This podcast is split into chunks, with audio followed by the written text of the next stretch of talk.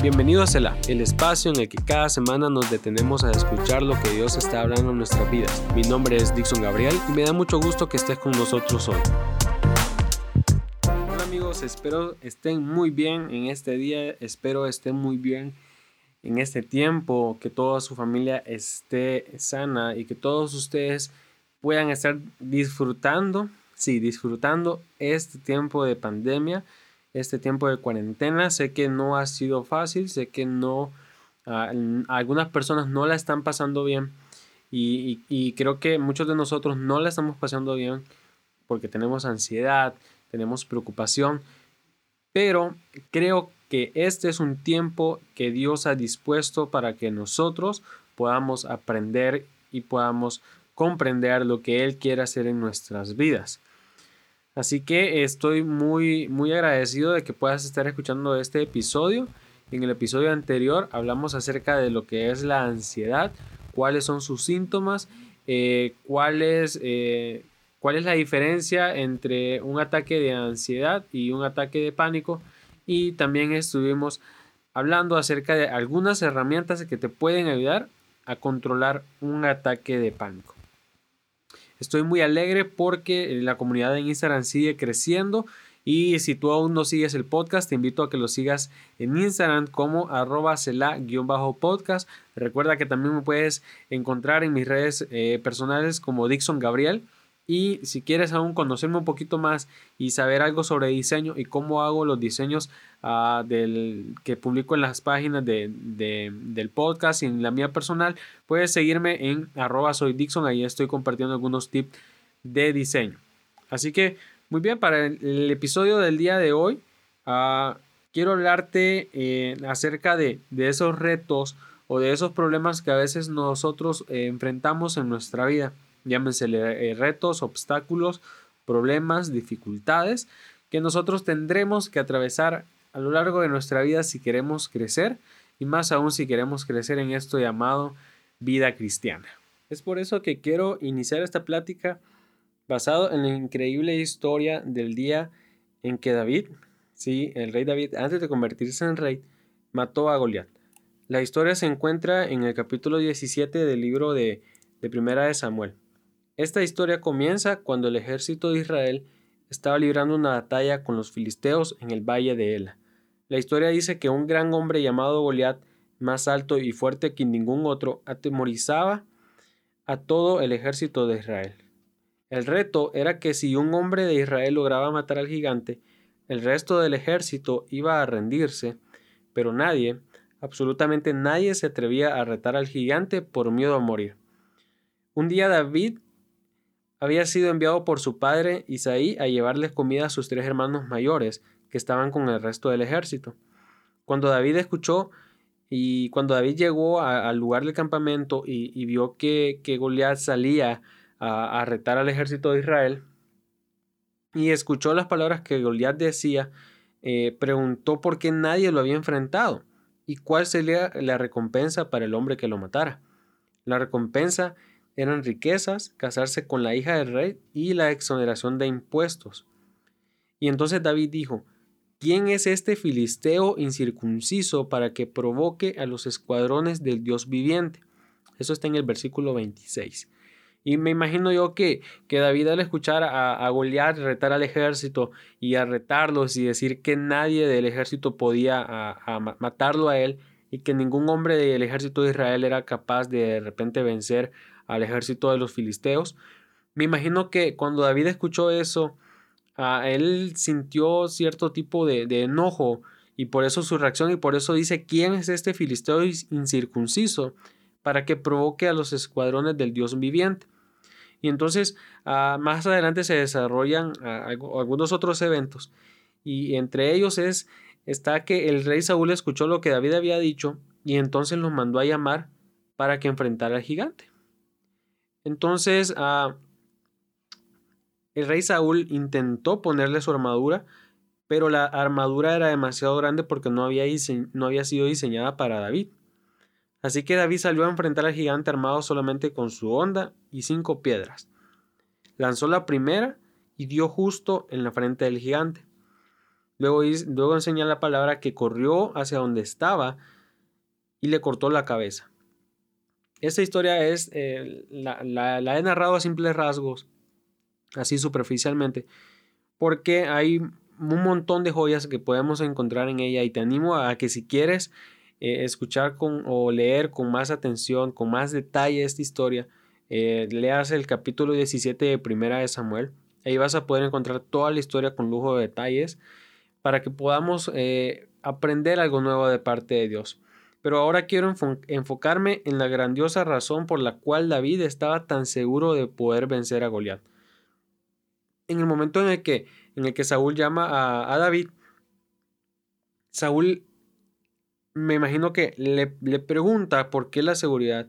Y, viene a David y, empieza a hablar y, empieza a, decirle a, a Saúl que él puede eh, vencer al gigante y que no tiene ningún problema con, ir a enfrentarlo.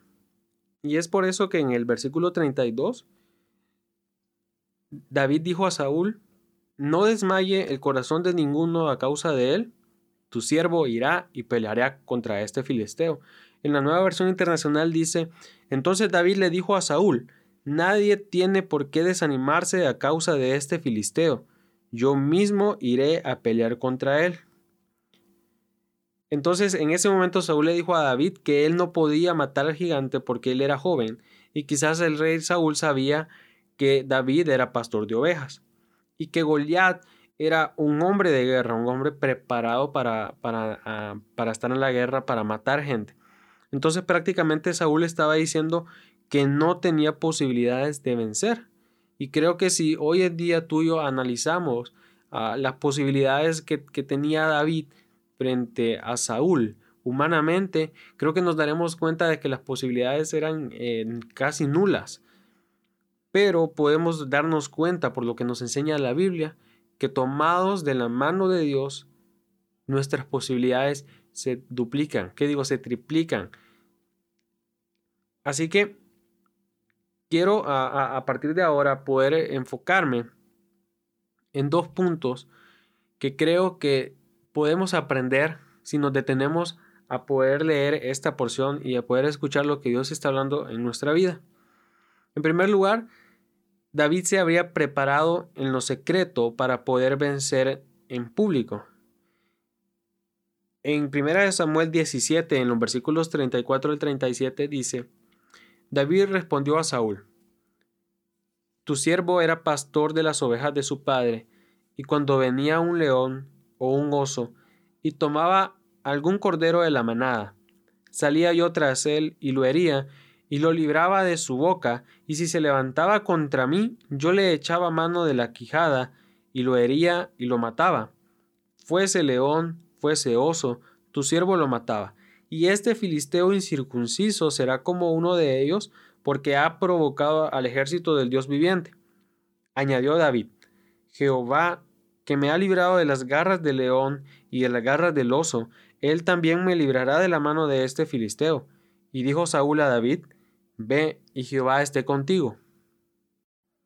Entonces aquí podemos ver que la preparación de David en lo secreto, en, donde nadie lo miraba, en el lugar donde él cuidaba las ovejas de su padre, había servido para que él pudiera tener la fe y la confianza de poder ir y enfrentar a ese gigante.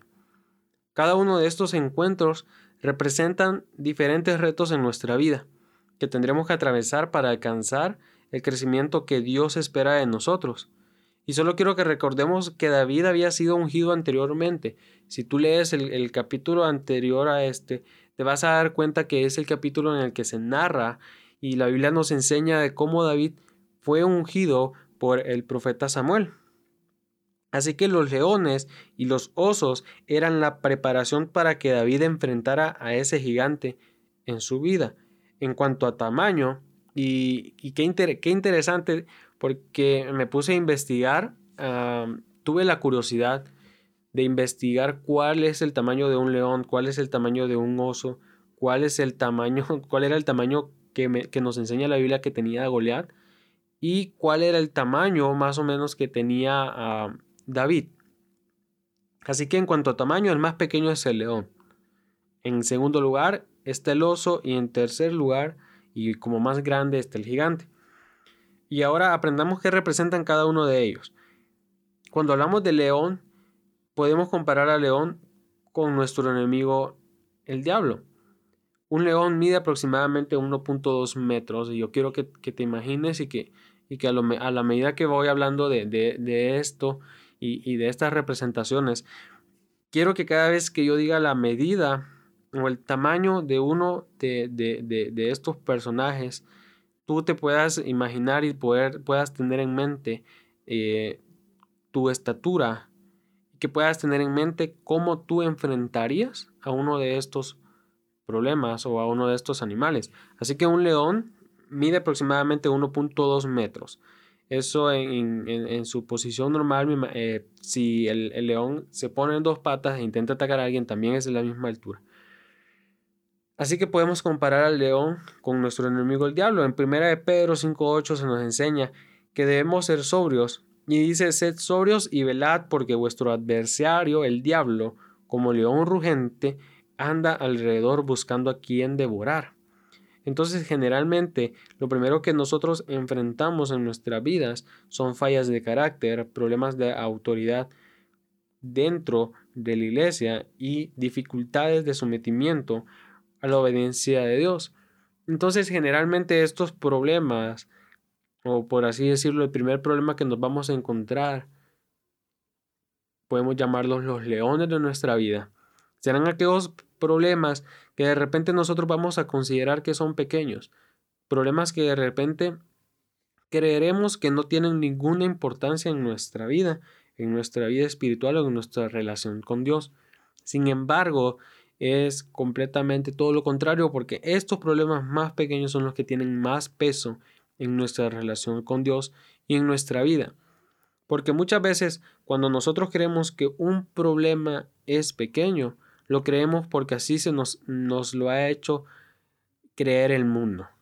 Y es ahí cuando empezamos a creer que ver pornografía no es un problema. Es ahí cuando empezamos a, creer que ah, tener relaciones sexuales antes del matrimonio o fuera del matrimonio ah, está bien solo porque la televisión lo dice. Y es ahí también cuando empezamos a creer que, que, que ver series de televisión que no, ah, que no tienen nada que ver con nuestros principios cristianos, no, es, no, no nos va a hacer ningún daño. Y también presentan, se presentan problemas como el tipo de música que nosotros escuchamos, creemos muchas veces que no nos hace daño. Sin embargo, estos pequeños problemas, estas pequeñas fallas de carácter en nuestra vida son las que tienen más peso en medio de nosotros. En segundo lugar están los osos.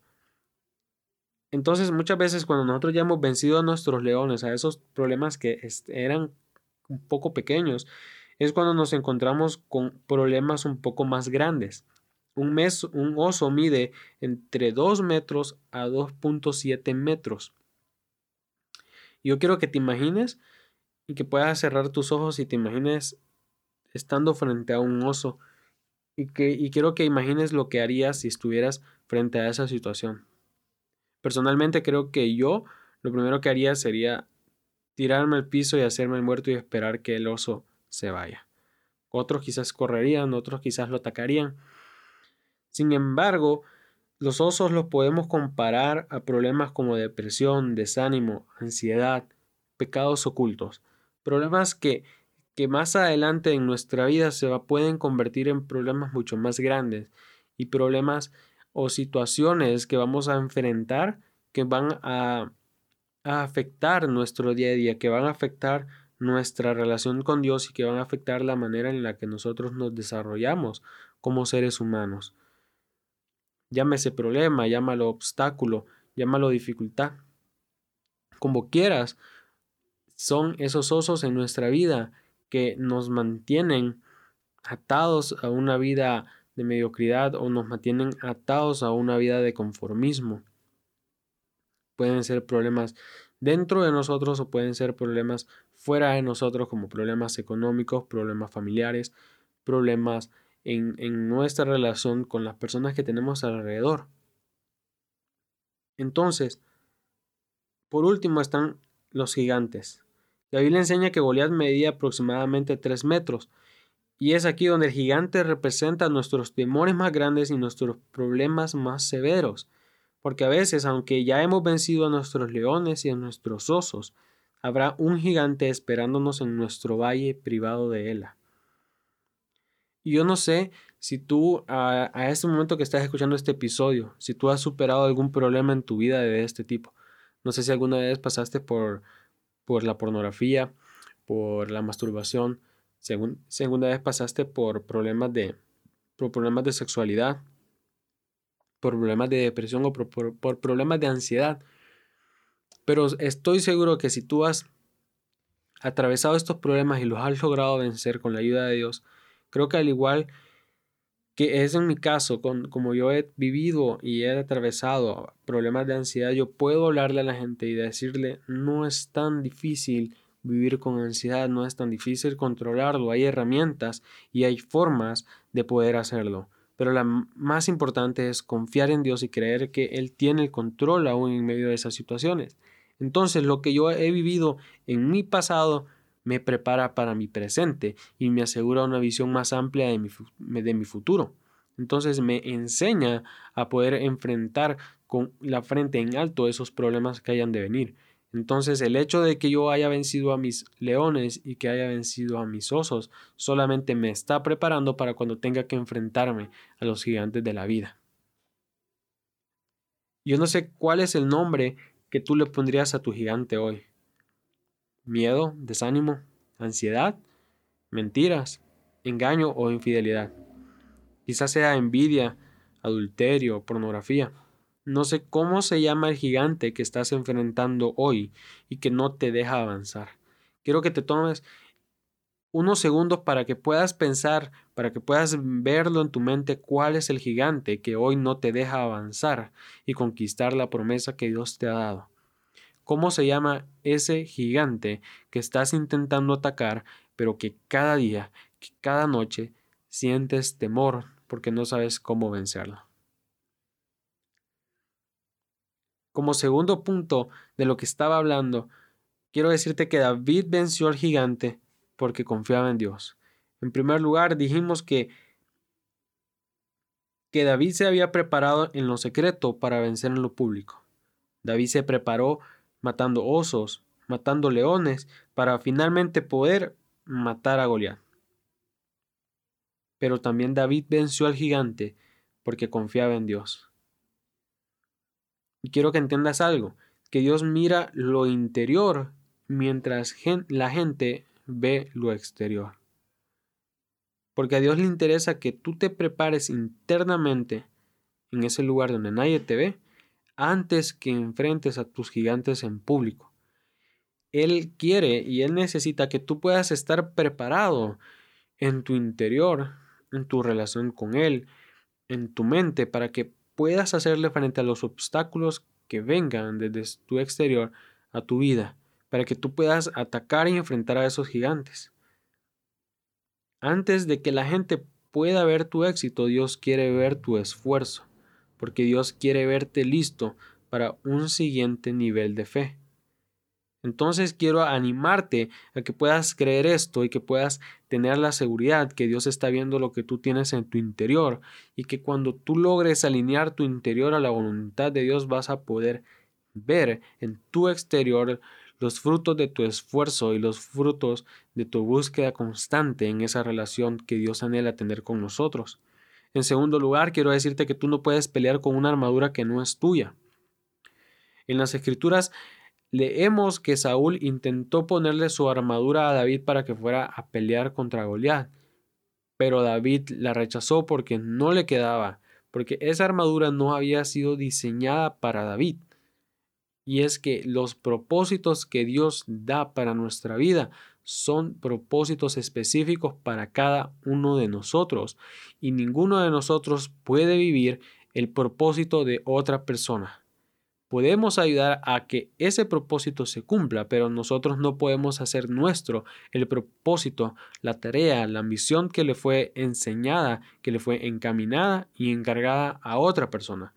Dios espera que usemos las herramientas que Él nos ha dado a cada uno de nosotros en particular, porque lo que Dios nos ha dado específicamente a cada uno de nosotros es lo que nosotros necesitamos para poder hacer la voluntad de Dios en nuestra vida. Porque Dios no te ha dado ni más ni menos de lo que se lo ha dado a otros hijos. Pero Él quiere que con lo que tú tienes en la mano hoy puedas ser fiel para que mañana tú puedas estar sobre mucho. En la parábola de los talentos se le dio una cantidad diferente a cada uno de ellos y Dios esperaba que cada uno produjera según lo que se le había dado. Si leemos esa parábola nos vamos a dar cuenta que el, el, el dueño estaba esperando nada más y nada menos que el fruto, el producto, según lo que se le había entregado a cada uno. A nadie le demandaba nada que no se le había dado. Entonces, Dios nos ha dado dones y talentos, herramientas y fortalezas para que las usemos en nuestras batallas y es por eso que no espera que usemos las armas de los demás porque nosotros ya tenemos las nuestras y Él ha entregado en nuestras manos esas armas para que nosotros podamos usarlas específicamente en nuestras batallas. Porque como te repito, el arma que yo tengo, las herramientas que yo tengo no son las mismas que tú tienes y las herramientas armas, destrezas que tú tienes no son las mismas que yo tengo. Por último, quiero animarte a que confíes en Dios y que puedas vencer tu gigante. En primera de Samuel 17:37 nos enseña que David dijo, Jehová que me ha librado de las garras del león y de las garras del oso, él también me librará de la mano de este filisteo. Y dijo Saúl a David, Ve y Jehová esté contigo. Hoy quiero decirte que Dios es capaz de librarte de cualquier enemigo y darnos la victoria en medio de cada batalla. Pero muchas veces a nosotros se nos olvida que si nosotros queremos vivir de victoria en victoria, tendremos que vivir de batalla en batalla. Y la única manera de vivir en victoria en victoria es confiando en Dios, teniendo fe en Él y aprendiendo a usar las herramientas que Él nos ha dado. Esfuérzate por hacer tu parte y cree en lo que Dios hará en medio de tu vida y así podrás vencer esos gigantes que tanto te han atemorizado el día de hoy y podrás echar fuera a todos esos enemigos de tus sueños y del cumplimiento de las promesas de Dios en tu vida. Cree en Dios, confía en Él, prepárate en lo privado para que puedas alcanzar la victoria en público. Quiero terminar este episodio orando por ti y por todas aquellas personas que están escuchando este episodio para que Dios pueda hacer una obra grandiosa en medio de nosotros y podamos aprender a usar las herramientas que Él nos ha dado. Señor, te doy las gracias por la persona que está escuchando este audio. Te pido que seas tú trayendo claridad a su mente, trayendo claridad a su corazón y depositando una visión fresca en su vida para que él o ella pueda ver, Señor, lo que tú estás haciendo en medio de sus dificultades. Señor, te doy las gracias porque nos has entregado herramientas específicas a cada uno de nosotros para nuestras batallas específicas y te pido que el día de hoy tú nos enseñes cómo usar esas herramientas para poder vencer a cada uno de nuestros gigantes que están en medio de nuestras vidas. Ayúdanos a tener fe y a confiar en que tú vas con nosotros, porque sabemos que tú no matas con espada ni con lanza, sino con el poder de tu espíritu, y creemos, Señor, que tú harás grandes cosas en medio de nosotros. Te pedimos todo esto en el nombre de Jesús. Amén. Muy bien, espero que te haya gustado este episodio, espero que hayas aprendido tanto como yo y que puedas terminar este episodio retado, que puedas terminar este episodio animado. Y yo te invito a que puedas creer en Dios y a que puedas confiar en que Él te ha dado las herramientas para que tú puedas vencer a los leones, osos y gigantes que están frente a ti. Recuerda, Dios mira tu interior mientras la gente ve lo exterior. Y Dios quiere primero que te prepares internamente antes de que puedas tener una victoria en público. Que Dios te bendiga.